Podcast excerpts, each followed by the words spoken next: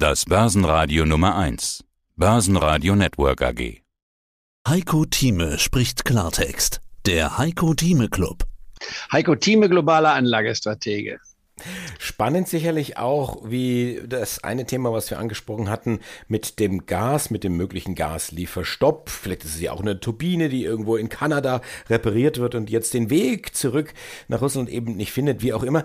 Was das bedeutet für die deutsche Wirtschaft. Vielleicht am Beispiel Uniper haben wir es gerade gesehen oder auch an der BASF. Da haben wir zum Beispiel Kai, der hat uns eine Frage gestellt. Der sorgt sich um BASF. Kann BASF pleite gehen, fragt sich Kai, wenn der Gashahn abgestellt wird oder kann man da relativ entspannt sein, wenn man das so will, weil dann ohnehin der Staat zur Seite springen will, weil das so ein Riesenunternehmen ist, weil da so viele Mitarbeiter, so viele andere Firmen auch dranhängen, wie zum Beispiel wir das auch gesehen haben bei den 10 Milliarden Bürgschaft für die Lufthansa.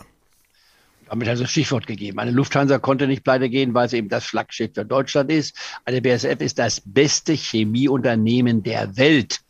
Muss also noch außer dem Solarsystem gehen, um noch etwas Ähnliches zu finden, wenn es überhaupt was gibt. Also eine BSF gibt es nicht. Die bleibt daran. Man muss sich nur fragen, wie kommt die dann mit dem Nullgasbereich äh, äh zustande? Sie hatte ihre eigene Gasleitung mit Russland, auch zu Recht aufgebaut, war ja auch preislich günstig und so weiter, auch zuverlässig. Kurzum, äh, immer wieder dran denken, es gibt einen Mann, der im Kreml sitzt. Wenn der nicht mehr da ist, ob sein möglicher Nachfolger dann genauso handelt, würde ich mal sehr in Frage stellen. Also kurzum, äh, wenn so etwas passiert würde, BSF die notwendige Unterstützung bekommen und dann muss man warten ein, zwei Jahre, bis man dann äh, diese Gas-Shortfalls, äh, also äh, Verknappung, ausgleichen kann. Zu einem höheren Preis natürlich, dann werden die Produkte teurer, das ist klar, das schlägt auf die Inflationsrate hier, aber daran müssen wir uns gewöhnen. In anderen Worten, BSF geht nicht pleite. Jetzt aber zur Frage unseres äh, Mitglieds.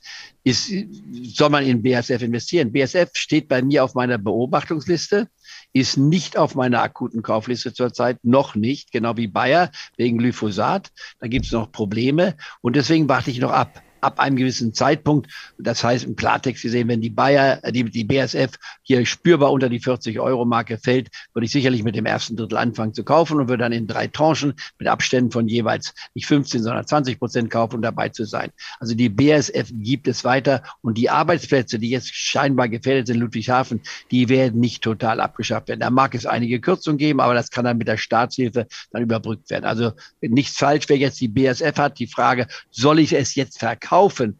Wer drin ist, der bleibt drin. Die Frage ist, wann man es gekauft hat. Wer uns gefolgt ist, der hat ja eigentlich bei der BSF verdient gehabt. Und dann mit der Stop-Strategie von mir müsste eigentlich mit gutem Gewinn da rausgekommen sein. Das und nebenbei. Wer dazu Fragen hat, kann das gerne uns mal schicken. Ich will das jetzt nicht in der Theorie aufbauen, sondern in der Praxis dann der Leute, wenn er sagt, ah, mir ist es so passiert. Ich habe zum Beispiel ein Portfolio, das ich auch betreue in der Beratung. Da sehe ich wunderbares Portfolio, aber man hatte da plötzlich 30 Prozent Gewinne. Ich war bei, äh, bei, bei Barrick Gold.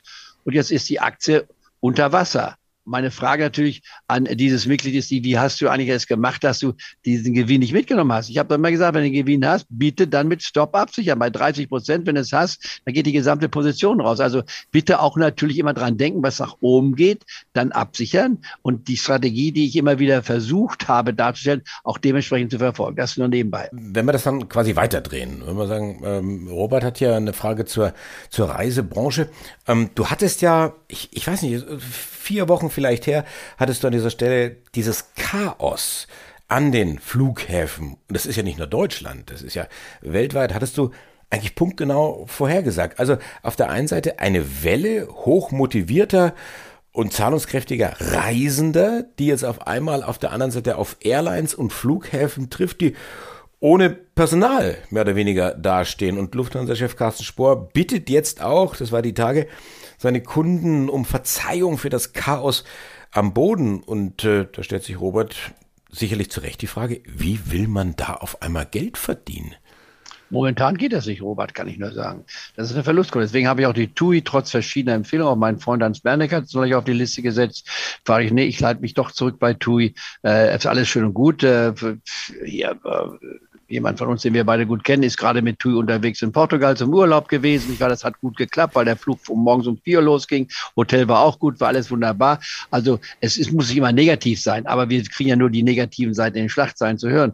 Aber TUI ist jetzt auf dem Jahrestiefstand. Kann man jetzt kaufen? Gut, jetzt ist es billiger gewesen als noch vorher. Wer es kaufen will, ja, man kann immer solche Hoffnungswerte kaufen. Aber ich habe viel andere Werte drauf, die für mich eine bessere Substanz darbieten. Auch die Lufthansa, mit der du ja indirekt verheiratet bist, die war, ist auch eine gesellschaftlich war, äh, die äh, oh, toll ist. Nur bei Lufthansa, ich warte noch ein bisschen ab. Ich muss jetzt nicht dabei, ich kann dabei sein.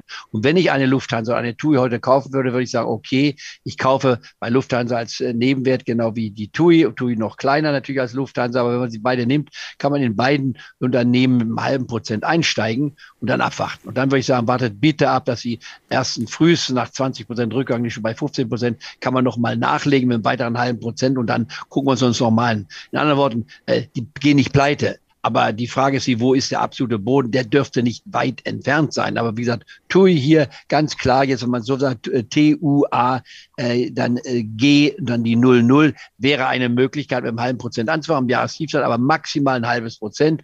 Und dann bitte sollte es mindestens 30 äh, Cent nochmal fallen, ist bei 1,56 gewesen, dann wäre es hier bei 1,26, sagen wir bei 1,25, kann man dann nochmal nachlegen mit einem weiteren halben Prozent und dann einfach abwarten. Mhm. Aber das wäre ein risikoreiche Bewerte. Es gibt andere Werte, ich würde viel besser. Stattdessen mir eine Morphosis zum Beispiel heute nehmen, die bei mir auf meiner Liste steht, auch in meinem Modellportfolio heute mit reingenommen wurde, mit einem halben Prozent allerdings auch nur. Morphosis mit 663,200 als Wertpapierkennung, also 663,200 bei 19,30 Euro, 85 Prozent gefallen vom Höchststand.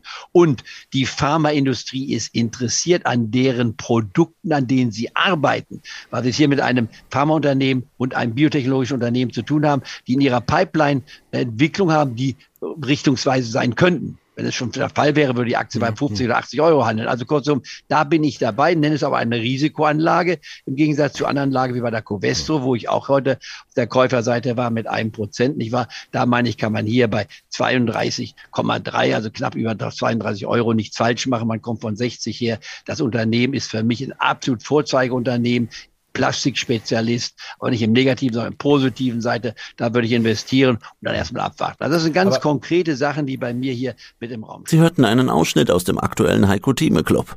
Das ganze Interview können Sie als Clubmitglied hören. Werden Sie Clubmitglied im Heiko Thieme Club, um erfolgreicher an der Börse zu handeln. Mehr dazu klicken Sie auf den untenstehenden Link.